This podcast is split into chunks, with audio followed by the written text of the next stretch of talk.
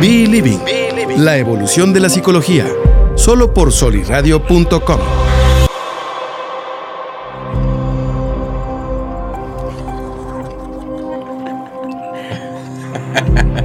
Ya estamos, ya estamos ahora sí eh, grabando. Buenos días chicas, ¿cómo están? Buenos días. Hola, buenos días. Hola, muy bien. ¿Y tú? También gracias, este, aquí tomándome el café, este, muy estilo Luis XVI. Gracias a Jorge Torres Bernal por el detalle.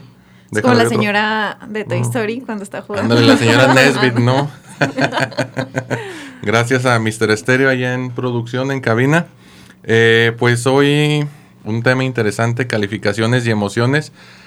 De hecho, hoy ustedes van a ser las estrellas, ¿eh? Para que se, se preocupen por brillar machín. Ah, se crean, ya, ya brillan. Pero es un tema más, más de su área. También para que las vaya ubicando la, la gente en este contexto. Y la intención, bueno, es que eh, se queden, vayan sabiendo qué hacemos cada uno de nosotros, que hagan preguntas. Por aquí está Mili ya también con la tablet, es un iPad, mejor dicho, con el iPad. Eh, manden sus dudas, manden sus comentarios, lo que sea, menos mentadas, para que puedan resolverlas con toda tranquilidad. Sí, interactúe con nosotros. Estamos a través de www.soliradio.com. Y bueno, hoy nos acompaña Fernanda Rivera, Hola. nuestra psicóloga infantil. Está también con nosotros Diana Saldívar, que es la especialista en gestión del aprendizaje. Hola, hola. Sí, y Mili, pues Mili ya, ya la ubican, ella está con nosotros desde que abrimos el, el programa en soliradio.com. Pues es nuestra especialista también en terapia familiar y de pareja. Y bueno, el tema de hoy, calificaciones y emociones. Me pidieron que estuviera yo de, de moderador. Eh, bueno, igual le hago preguntas, este chuscas, nada, no se crean. ¿eh? Pero bueno, ¿qué relación podrá existir? Ustedes que tienen experiencia en esto porque todas este, han estado trabajando en educaciones privadas o públicas, trabajando con niños de edades ya sea preescolares o en edad escolar de primero a, a sexto de primaria, ¿no? ¿Hay alguna relación entre las emociones, entre el rendimiento académico de los niños? ¿Qué importa más? ¿Las calificaciones? ¿O no son tan importantes? ¿O es válido que se preocupen los papás si el niño de repente saca siete u ocho cuando era de nueve o dieces? ¿Qué es lo que se tiene que evaluar en realidad? No sé quién quiere empezar. Veo que Emily tiene como que la intención de ya, ya, ya, ya, ya. Por eso está quemando. no, creo que, bueno, sí, sí quiero empezar. Pero como para poner en contexto, la parte en la que yo he trabajado en instituciones educativas, la mayor parte del tiempo he estado como en el departamento psicopedagógico. Entonces creo que como que mi trabajo ha sido ya después de que las maestras detectan, que no sé qué tanto Diana y Fer como que han estado del otro lado, cuando detectan que realmente hay como una problemática emocional o en la familia que se está ya viendo o permeando como en el desempeño del alumno uh -huh. en el salón, ¿no? Pero como desde mi parte sí es muy evidente que, ay, no sé, pues aquí si me llueven las piedras, I'm sorry for you. que hay dos, o sea, creo que yo los diferencio como en dos tipos de maestros, uh -huh. al que le importa realmente que su alumno esté bien y que pueda absorber lo que tenga que absorber en ese momento, como dejando de lado la parte académica y hay maestros que no les importa lo que esté pasando en el área familiar o emocional del alumno, pero tienen que sacar 10. Digo, entiendo que también las propias presiones que le puede estar como exigiendo resultados la institución, la SEP, etcétera, sí, pero sí creo que hay como estas dos vertientes donde el maestro entiende y es empático, que a lo mejor el niño está viviendo violencia, que los papás se están separando, que falleció algún familiar o alguna figura importante del niño o de la niña, y se preocupan por esto y es cuando lo detectan y, y, pueden como acudir al departamento psicopedagógico, pero también creo que hay como la otra parte donde solamente van y se quejan con los papás o le dicen al niño como que tienes que poner más atención, no estás haciendo las cosas bien o hacerle ya recreo, la, la, la, y nunca se detienen o pocas veces se detienen a preguntar cómo estás, o sea, me estoy dando cuenta que antes participabas mucho y que ahorita estás distraído y no se toman el tiempo cuando menos de entablar un, un, un acercamiento con un niño. Uh -huh. y, y, bueno, pues desde esta parte sí es a veces complicado incluso ayudarle al maestro a que entienda que si el niño se están divorciando sus papás, claro que no le importa saber cuánto es dos más dos, porque tiene cosas más importantes en su vida que atender y por las cuales se preocupa. Estás hablando del niño. Sí. Sí, ok, a ver. Pero entonces tú ya estás, tú pusiste un ejemplo muy, muy padre y también nos dijiste algo muy importante. Tú eres ya como el, el segundo Ajá, paso, ¿no? sí. Ya lo identificó el maestro y pasan al departamento psicopedagógico Sí. donde a lo mejor tú puedes identificar con más precisión qué es lo que está pasando. Ajá. Pero yo les quiero preguntar ahora a Fer y a Diana.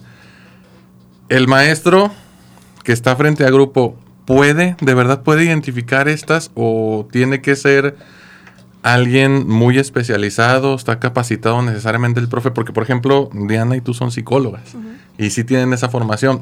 Pero con lo que yo me he topado, al menos en educación media superior, es que no, me dicen, no, Alec, pues es que tú eres psicólogo y los demás maestros dicen, yo no me meto con eso, pero sí tiene entrada el, docente aquí en, en estas cuestiones. Bueno, yo creo que es muy diferente eh, ya en cada, en cada sección, en preescolar, en primaria, secundaria y bachillerato, Mm. es muy diferente porque la dinámica en clases es diferente. Por ejemplo, en preescolar, las, que, las maestras que trabajan en preescolar están todo el día con su grupo, los grupos son más reducidos, a lo mucho tienen dos grupos y conocen muy bien a, a- a los alumnos que tienen durante todo el día, toda la semana. Y ya en primaria pues puede ser similar, aunque los grupos son más grandes, pues sí, es una maestra, tendrán sus profesores especiales de música, de educación física o cosas así, pero pasan la mayor parte del día con, con los, con los alumnos. Secundaria y prepa es diferente porque eh, ya es solo una materia. Y van y están 45 minutos, una hora con los alumnos. No sé, hay profesores que tienen yo creo dos horas clase a la semana y pues no... y, y son varios grupos, entonces no les da el tiempo de, de, de convivir, de conocerlos a, a los alumnos como, como es en preescolar y en, y en primaria. Y no sé hasta qué punto en cada instituto o en cada, pues sí, en cada escuela tengan es que la verdad que aquí no conozco mucho cómo funciona, eh, No te tengan un tutor o alguien que se encargue de, de eso, de monitorear cómo están los, los alumnos, de cómo si ven que uno va bajando el rendimiento. Otra cosa que decía Mili que creo que es muy importante es eh, eh, estos dos tipos de profesores que existen. A ver, es como pa- por generalizar, no es que nada más estén, no, estos o los otros. Y luego también los profesores también tendrán su vida y sus problemas y momentos en donde no pueden estar al 100 como, pues no son robots. Pero este, sí identificar el alumno que lo ves que pues anda decaído o que está distraído o que, que ves esos cambios de comportamiento en el alumno, pero también hay quienes están, que se enfocan en lo académico, que creo que es válido, que depende de la institución y, y los objetivos que tengan cada institución. Y al final de cuentas, pues, a ver, no es que yo esté completamente de acuerdo con eso, pero yo entiendo que hay instituciones que lo académico es lo principal. Pero está tan relacionado una cosa con otra que siento que cuando identifican que hay un problema académico con un alumno, ya es también como un gancho de decir, "Ah, que me lo voy a traer para acá y ya voy a tratar de, de investigar y de ver qué es lo que está pasando. Y luego ya corresponde como al área psico- o sea, de psicoped o, o psicológica de, de decir, ok, voy, voy a identificar si es un problema de aprendizaje o si es un problema emocional y todo. Pero creo que sea cual sea el tipo de profesor que haya, es muy importante que sí esté al pendiente y que identifique, ya sea académicamente o, emocionalmente, que hay algo que está pasando ahí con el alumno. Ok, ahora le quiero preguntar a Diana.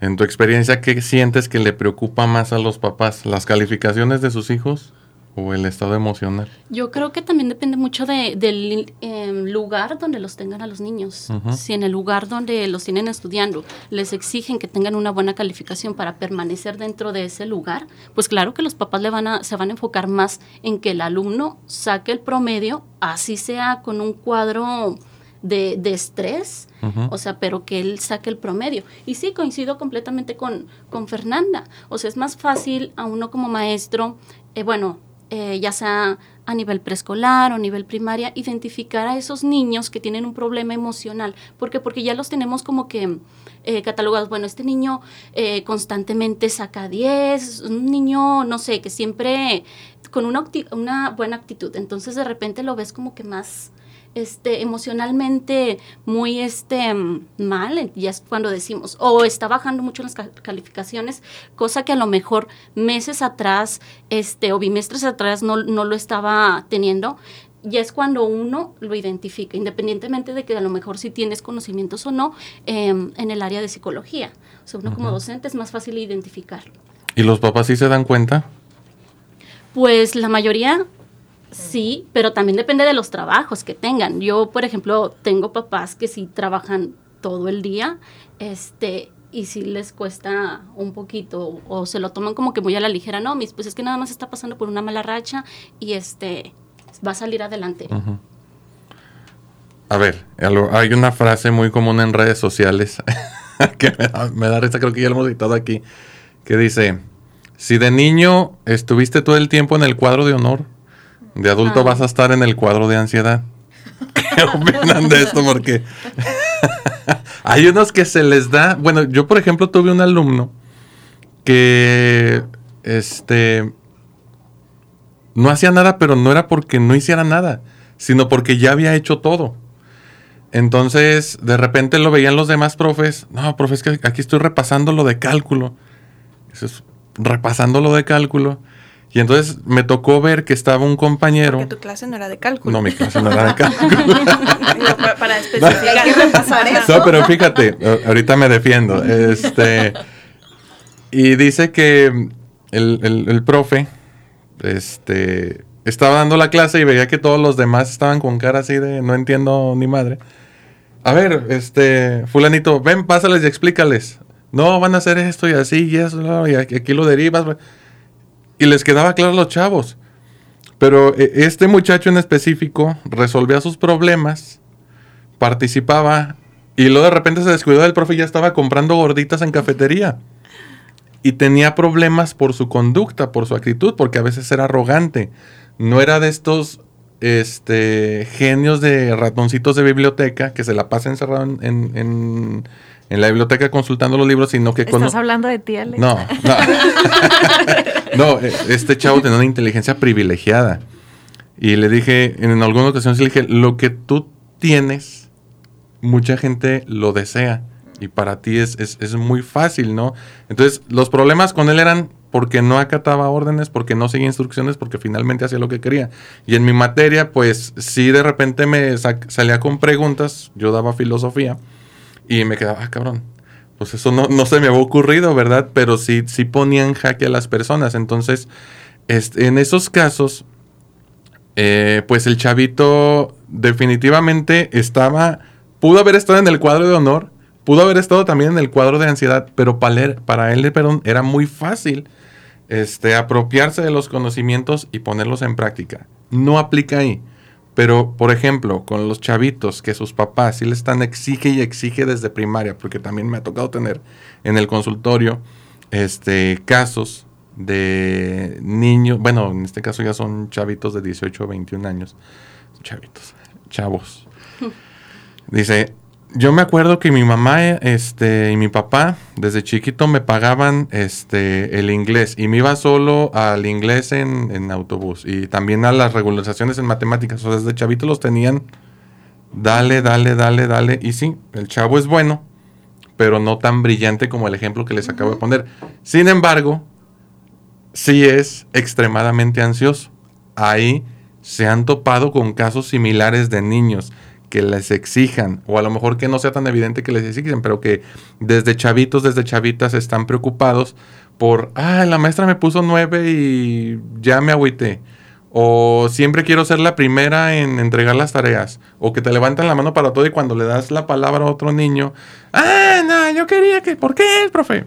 A ver, que sacaron 98 y van a, y, te exigen, no, no, te exigen, es que revísame bien aquí porque yo seguro que te, y yo te va a subir a 99 y es prácticamente, pero esa décima le sabe. Sé que suena muy clichado, pero también sé que hay casos reales. Ahora, ustedes que están inmersas en el ambiente, ¿con qué se han topado? Sí, adelante. Mira, yo para empezar, creo que ahí es súper importante también dividirlo, o sea, como identificar de dónde nace esa necesidad. Porque hay veces que esa necesidad nace de los papás, de exigencia de los papás, que ahí dices, pobre niño, realmente ni le interesa y es porque no le castiguen el Nintendo, o porque no, o sea, y ahí sabes que no es cosa de, de ellos, A ver, que, que, que es algo muy importante que me gusta, que siempre que es con lo que empiezo. Aquí no es el lugar para señalar, ni decir responsables, ni, ni culpar. No se trata de culpar, se trata de identificar para poder ayudar. Entonces, es importante identificar si es eh, una exigencia de los papás y que realmente no es algo que al niño le interesa para ya poder trabajarlo con el niño o, o, con los papás, si se, si se, da, si se presta eh, el caso para trabajarlo con los papás, o si es que del niño, porque hay veces, a mí me ha llegado papás que me dicen, es que a mí me llega con un 9 y yo feliz, y el niño, no, yo quería mi 10, entonces ya es exigencia propia, entonces ahí ya sabes que lo que se tiene que trabajar es el niño, no los papás, porque los papás están muy conscientes de que un 9 es una buena calificación y, y bueno, sacó el 9, ya la próxima sacará un 9.5 o un 10 o bajará a 8 y no pasa nada porque no los está definiendo como, como personas, pero es como una, no sé, algo que los niños lo traen que es la preocupación de ellos. Es como una carga, ¿no? Mira, aquí hice un comentario, dice, muchas veces nace la exigencia de los papás y desde preescolar lo veo. Y la verdad es que sí, o sea, los niños desde preescolar que se tardan mucho en hacer sus trabajos porque no se quieren salir de la rayita, porque tienen que hacer la letra perfecta y están borre y borre. Y de verdad es que sufren porque lo tienen que hacer como perfecto, pero en relación como a los estándares de los papás, porque la maestra le puede decir, está perfecto, está bonito, muy bien tu esfuerzo, la, la, la, pero sí creo que es como desde los papás. Y ahorita como juntándolo con, la contingencia, con las clases en línea, eh, cuando regresaron como a este sistema híbrido, a mí varias de las maestras me hicieron el comentario, como de los niños que pensábamos que iban excelente, son los que peor van porque se nota que los papás estaban ahí todo el tiempo ah. haciéndolo por ellos. O sea, que tú decías, ay, escribes un nombre muy bonito, colorea, etcétera. Y llegan a la hora como de los, de enfrentarse realmente a hacerlo por ellos mismos. Y no, y creo que ahí te das cuenta tanto como de la sobreprotección o, o como le queramos llamar, y la exigencia de que el niño tenga puros colores verdes o tenga puros dieces, porque representa algo, pero Color verde es muy bien. Ajá, muy bien. Rojo es como el semáforo. sí, me tocó ese tipo de evaluaciones. Ahí tengo las boletas. Puro amarillo. A ver, pero entonces lo que me están diciendo es que sí hay chamaquitos y chamaquitas que la ansiedad es propia. O sea, que no es prestada, que son así, este, pulcros, este obsesivos hasta cierto punto por ellos mismos y hay niños que lo son por ansiedad prestada por sus papás. Sí, yo, creo que sí. A ver, que también cuando es propio eh, dependen muchos factores. Sí es también la personalidad del niño, que es algo que ya lo trae y todo, pero también tiene mucho que ver la dinámica que él vive en casa. Que aunque los papás no le estén diciendo, quiero que saques puro verde o, puro 10 o lo que sea, eh, pues en, otras, en otro tipo de áreas, pues sí pueden ser eh, más, o igual y no es solo que estén demandando o exigiendo, sino que es la manera en que el niño encuentra el reconocimiento. Entonces también puede ser ahí como una presión de, si yo quiero el reconocimiento de mis papás, necesito mi verde en mi boleta o mi 10 para poder este para poder tener esa sí ese reconocimiento porque igual no soy bueno en nada. O sea los niños tienen que buscar una manera en para los niños lo más importante es el afecto. La relación que tienen con sus papás bueno ya van creciendo y ya es con sus compañeros con los profesores y todo pero para ellos lo más importante y creo que así es a lo largo de mucho tiempo es la relación con los papás. Entonces como les digo no es culpar y no es señalar sino es identificar para poder hacer los cambios y al final de todo lo, único que nos interesa, o bueno, lo que creo que es más importante, es tener un niño pleno, no un niño con, con, con dieces. Ok, a ver, ahora quiero preguntar a Diana. Este, bueno, primero que nada, yo sé que ahorita que estamos hablando de verde, amarillo y rojo, pues cada color tiene un significado, ¿no? Cuando hablábamos de la educación por competencias decíamos que el rojo era no desarrollado, amarillo era en desarrollo y el verde era desarrollado. Ahorita pues tengo entendido que se sigue manejando ese esquema, ahora hay aprendizajes esperados, bla, bla, bla. Ha variado definitivamente. Pero es difícil el contenido que tienen que aprender los niños en primaria porque sé que está muy específico. Por ejemplo, si tiene que desarrollar una competencia matemática, se espera que el niño sea capaz de ejecutar esta tarea, bla, bla. Pero es difícil.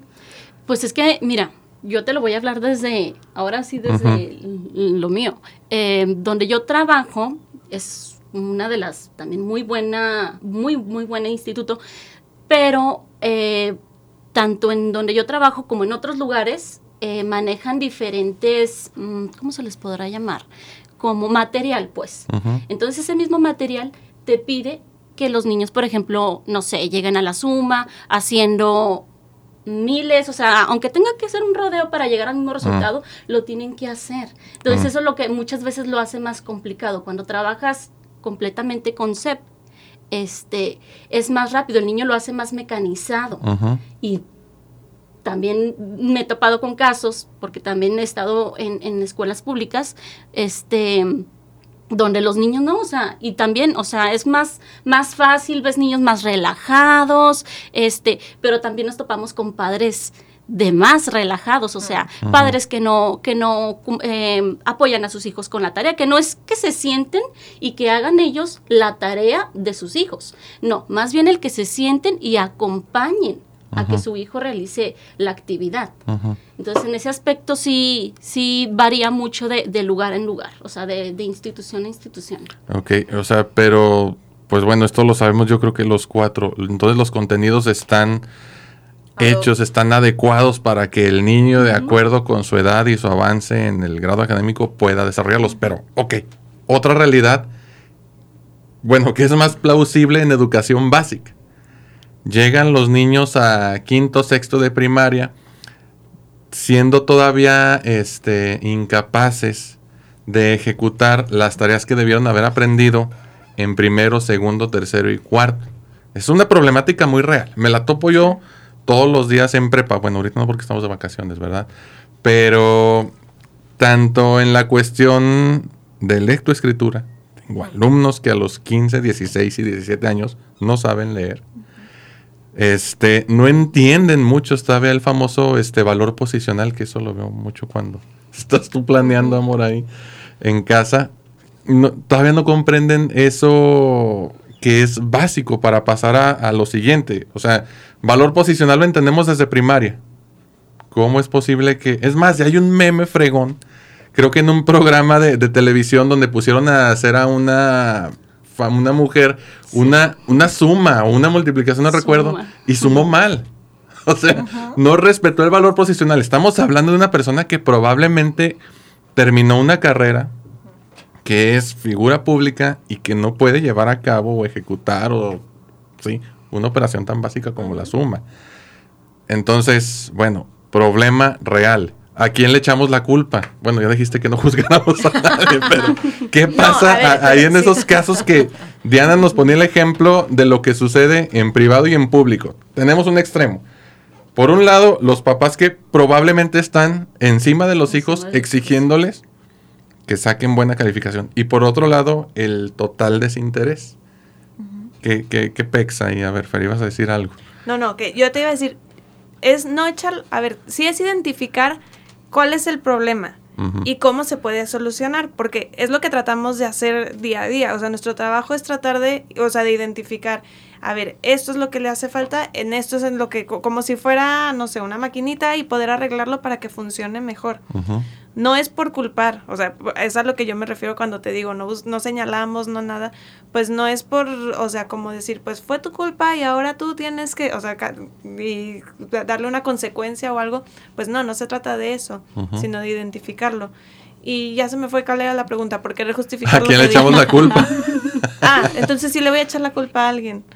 No, yo creo que, a ver, yo, yo, mi forma de pensar es, todos somos personas que en algún momento la regamos y en algún momento acertamos y todo. Y creo que habrá, pero hay muy pocos casos, quien eh, creo que no, los papás no lo hacen por querer fregar al hijo o porque, o sea, no lo hacen conscientemente y sabiendo que, que este, estás afectando a tu hijo. Como yo digo siempre en la consulta, no, no viene un manual o receta de cuando el hijo haga esto, tú haces paso número uno, tal cosa, paso número dos. Podemos dar tips, podemos dar consejos, pero a la hora de la hora la vida es súper complicada y si el niño está reaccionando de una forma y tú como papá, por ejemplo, este, no sé, te enojas y, y estallas y todo, pues es que es parte de la vida, porque todos sentimos y, estamos en constante movimiento y, y, con emociones, con pensamientos, con sensaciones, con todo. Y creo que es por eso que también es muy importante que cada quien lo trabaje por su lado, para tratar de estar al 100 y, y pues ayudar al niño en, en lo que se pueda. A ver, entonces yo lo tomaría, ya con base en lo que me han dicho, como una cuestión multifactorial. El factor institución. Sí. ¿sí? La, la filosofía, este, los valores que quiera poner en práctica la escuela. Y eso la define como una institución pues laxa, este, súper exigente, medianamente exigente, porque si las ubicamos. Digo, hay ciertas escuelas en la región, sobre todo preparatorias, que la gente ubica como si te metes ahí, a producto de gallina vas a pasar. y luego preguntan, ¿y dónde están esas escuelas? Abajo de la tierra. Digo, no, no vamos a... pero sí, sí podemos clasificar a las instituciones este, con base en, en eso. Factor institución Factor papás, pues sí, también hay, hay, papás que es un papá muy exigente por su misma cuestión biográfica. Un papá muy light, que se quiere hacer compa de sus hijos. Digo, tanto afecta el exigente como afecta el, el, laxo. Este, y por otra parte, pues, este, la cuestión interna de, de los chavitos, ¿sí? Cada uno carga con su propio temperamento ¿sí? Va desarrollando su propia personalidad y ese es otro factor. Si tú lo mezclas, pues vas a obtener un resultado. Entonces, pues sí, entiendo esta parte que dices, Fer, de no, no podemos echarle la culpa a alguien, pero... Mm, entonces nos podemos lavar las manos. No, yo creo que es que no se puede generalizar. Yo creo volvemos a lo que decíamos al principio es muy importante, por ejemplo, al profesor que le toca estar en el salón con ellos y que puede identificar ciertas actitudes, ciertas conductas, o ya no, ya no identificar directamente con el niño, sino si ves que, o sea, no directamente observando al niño, sino si en los eh, periodos anteriores sacó puro 10 y ahora vi que bajó, algo está pasando. Lo que sea, igual y pasó que se desveló y que no pudo estudiar o que hubo cualquier cosa. Puede que no sea algo tan tan importante, pero de que pasó algo para que él bajara sus notas, pasó. Entonces, desde ahí es el profesor puede identificar para ya después canalizar a psicopedo o a lo que sea para poder trabajarlo y ya el caso en específico. Pero no es solo responsabilidad de los profesores porque así como el niño ha cambiado actitudes o ha cambiado conductas en, el salón de clases, bueno, antes del 2020, en el salón de clases o ahora en la computadora, eh, también en casa seguro que hay cambios. Que es muy complicado, sí, porque yo sé que los papás trabajan y tienen más hijos y luego también ya llega una edad en donde los papás les toca cuidar a los hijos y cuidar a sus papás. Entonces yo sé que hay muchas cosas, como les digo, la vida es complicada y, yo lo sé que no es tan fácil, pero también tienen, o sea, es estar como al pendiente de, bueno, lo veo que son cosas básicas que pueden observar. El sueño, eh, bueno, las rutinas de, no sé, ir al baño, que si se levanta más veces eh, para ir al baño, cosas así. Eh, la alimentación, eh, la relación entre, o sea, del hijo con los papás o del hijo con sus hermanos. Son muchas cosas que pueden ir observando y que no podemos decir, es que es el sueño. Siempre, siempre que va a haber un problema, el niño, pues no, puede que no haya ningún cambio en el sueño, pero sí en la alimentación o sí en, en, alguna, en algún otro aspecto. Y los papás tienen que estar al pendiente también de eso. Sí, yo creo que es cada quien asumir su responsabilidad, ¿no? O sea, sí es como varios factores, como dice Fer, no es echar culpas, sino simplemente cada quien agarrar la porción que le toca del pastel. En cuanto a los papás, los hijos, los alumnos, el contexto en el que se desarrolla, cada quien agarrar lo propio para trabajar en lo propio porque luego sí, o al menos a mí me ha tocado ver que llega el papá como muy comprometido para poder trabajar en lo que su hijo tiene que hacer, etcétera, y hay papás que lo hacen aunque tengan que hacer como doble, triple jornada para sacar adelante la situación de su hijo. Y eso es muy aplaudible. Pero también llegan papás que obviamente también por historia personal y por el contexto en el que puedan estar viviendo en ese momento, que primero piden la ayuda, pero a la hora de escuchar cuál es la ayuda, dice, o sea, le sacan y la verdad es que le sacan y en ese momento es como que tu hijo, tu hija está en toda la disposición de o de ir a terapia o de que le acomodes la rutina, de que seas como con mayores límites o con los límites que necesita y tú como papá le sacas, pues es como sin querer, pues darle una bofetada o, o muchas bofetadas a tu hijo al momento de no comprometerte pues en lo que te toca, no, no más, no menos, sino no comprometerte. A ver, pero acabas de decir algo mamalón, ¿sí? Y, y, es algo observable en esos tres factores. Primero que nada se espera que el profe, la maestra, sea capaz de identificar todo, porque a veces también yo me he topado, mandan los papás a los hijos a la escuela y no, pues es problema de la escuela porque no le han enseñado. Sí, se espera que el docente sea papá, docente, tutor, médico, médico, hasta que llegó la pandemia. llegó la pandemia y ahora ya llegó la pandemia otra cosa, sí. Eso se espera del maestro, sí, y, y, no es algo implícito, sino que esté explícito en los acuerdos, sí, de las reformas educativas se redacta. El docente debe esto, bla, bla, bla, cabrón.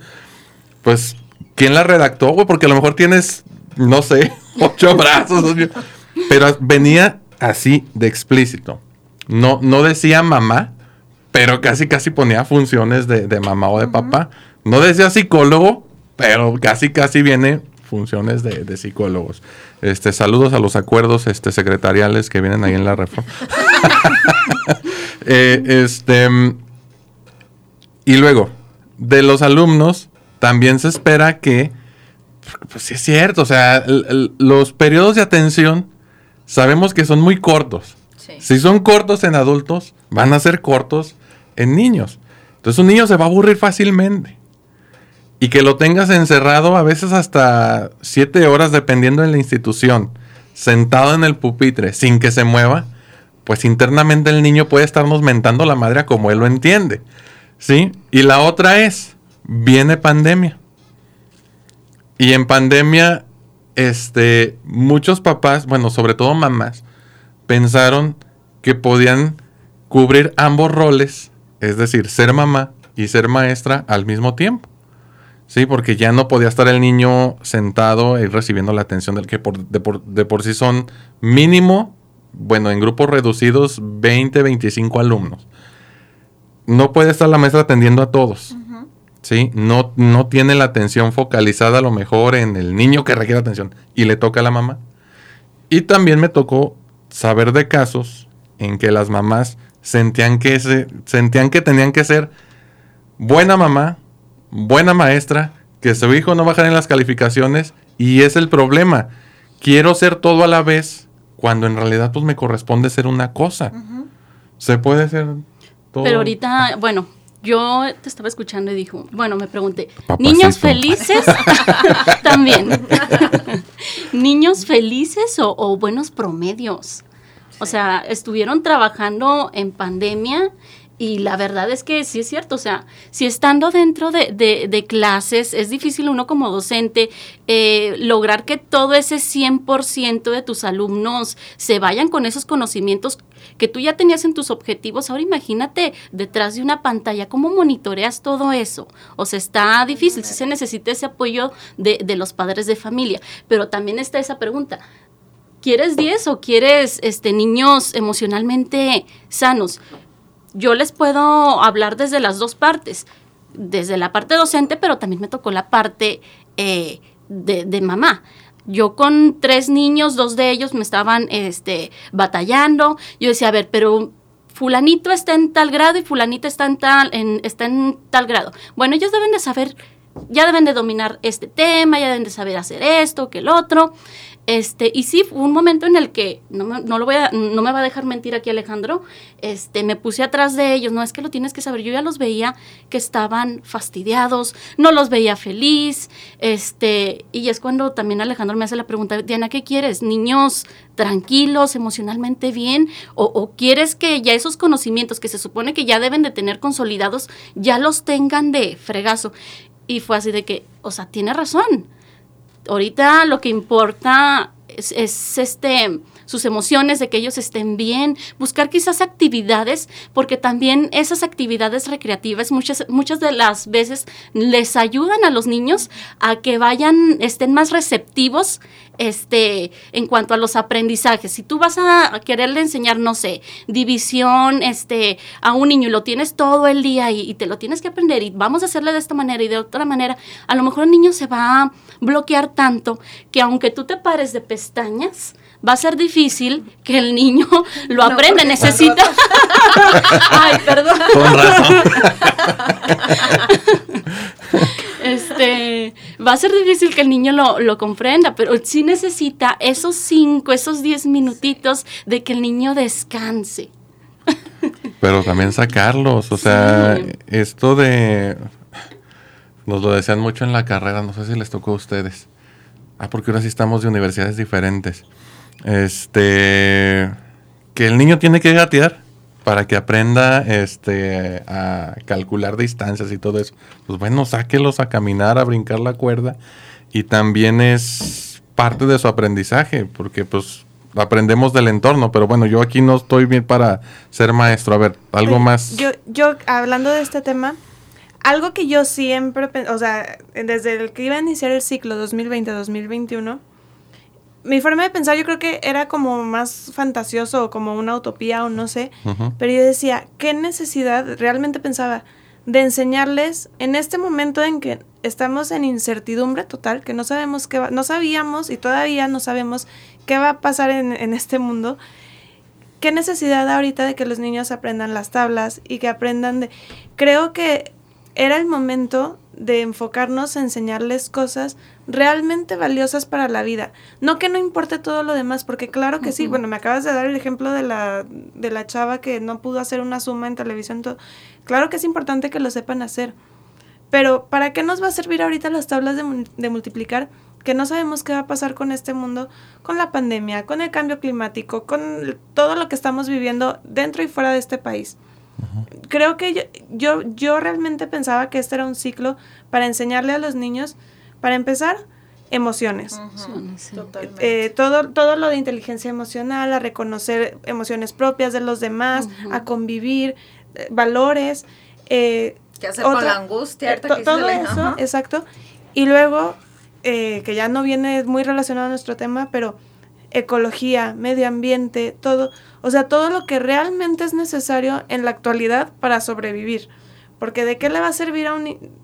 Bueno, ya no quiero ser tan pesimista, pero creo que era un momento para enfocarnos en todo eso y Tienes dejar razón. un poco de lado todo lo, lo eh, pues de la currícula que ya estaba establecida. ¿Y qué fue lo que pasó?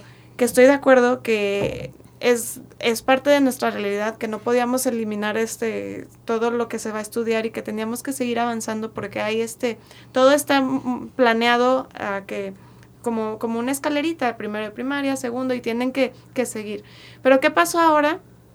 Que los niños no pudieron terminar eh, todo el, el, el, programa, el, el programa uh -huh. ajá, que estaba planeado para este ciclo, y que el próximo ciclo, ¿qué va a ser? Como un repaso de, de este ciclo. Uh, sí, va a ser okay. trabajo doble para sí. todos. Exacto. Y por ejemplo, y no hablo solo de, de, de etapa primaria o, o, preescolar. Por ejemplo, ahora tengo, este, me, me comentaron de una que una chava que salió de, de, preparatoria, de bachillerato, iba a entrar a una universidad. Entonces, para entrar a esa universidad, lo que hizo en la universidad es una, un curso de un mes como para, para poder nivelar a todos, porque este último ciclo realmente no, no, no, no contó. Ajá, sí, así, tal cual. Que muchos dicen, ¿qué aprendiste? Presente. Y uh -huh. se volvían a dormir, porque fue lo que aprendieron los A mimir. En, en, ajá. Entonces, les hacen un curso para poder, ponle que nada más español y matemáticas, pero para poder este pues nivelar a todos que vienen de diferentes escuelas y de diferentes colegios y para que entren más o menos a la par a la universidad, que ya la universidad, bueno, ya cada quien entra a su área y todo, ya no es tan importante para, por ejemplo, eh, una que va a entrar a psicología o a educación o así, pues no necesita lo mismo de matemáticas que el que va a estu estudiar no sé, finanzas o ingenierías uh -huh. o cosas así como vuelvo a decir, no es que no sea importante, uh -huh. pero creo que sí es, es, importante como darle el valor a cada cosa y priorizar, o sea, bueno, poner, sí, dar una escala de valores. Definitivamente, Mili. Ay, no sé, ahorita que estaba hablando Fer, me acordé o- que vi un meme, no sé si lo vieron, que dice como lo que se supone que me enseñó a la escuela y sale una ecuación gigante, lo que realmente me debería de enseñar, qué hacer con el SAT, administración económica, Sí. o sea, cosas que realmente son para la vida. O sea, sí que padre, geografía, historia, tu pasado, qué bonito, qué hermoso, pero la realidad es que de qué me va a funcionar o de qué me va a servir como en mi presente o en las cosas que va- se van a necesitar realmente en la vida. Sí entiendo que es necesario, pero sí creo que no nos hemos terminado de dar cuenta que hace falta como una realmente una educación integral. O sea, creo que por mucho que se diga de secretaría, ay, sí, que la educación socioemocional, la realidad es que muchos no la llevan. Y si la llevan a cabo es nada más por taparle el ojo al macho y no se le pone la atención. O sea, sí coincido con lo que dice Fer. eh, en lugar de preocuparnos, en en especial este ciclo escolar, que, que si cumplía o no con los objetivos, muchos fue solamente por taparle el ojo al macho. Vamos a ver videitos de educación socio- socioemocional y creo que también hemos perdido como de vista la parte de las inteligencias múltiples, ¿no? Que, que, le, que un niño puede ser muy bueno para otras cosas y puede ser fatal para matemáticas y no pasa nada. O sea, puede sacar 8 o 9 en el resto de, las, de la currícula y en matemáticas, física y química puede ir ahí pensando y no pasa nada. Pero luego como que sí sobreexigimos que en todo tiene que estar perfecto. Y le dicen, ay, ¿cómo se puedes con esto pero no puedes con lo otro? Pues no puedo, tengo diferencias, inteligencias y, y no, y no voy a poder, o sea. Oye, que es algo que no me acuerdo si lo escuché con, o sea, nosotros en asesoría o algo, que cuando tenemos a un niño, no, no me acuerdo dónde lo escuché, pero que preguntaban, cuando tu hijo es muy bueno para dibujar, pero es muy malo en matemáticas y te reprueba todo, cada examen de matemáticas y todo, ¿a qué clase lo llevas?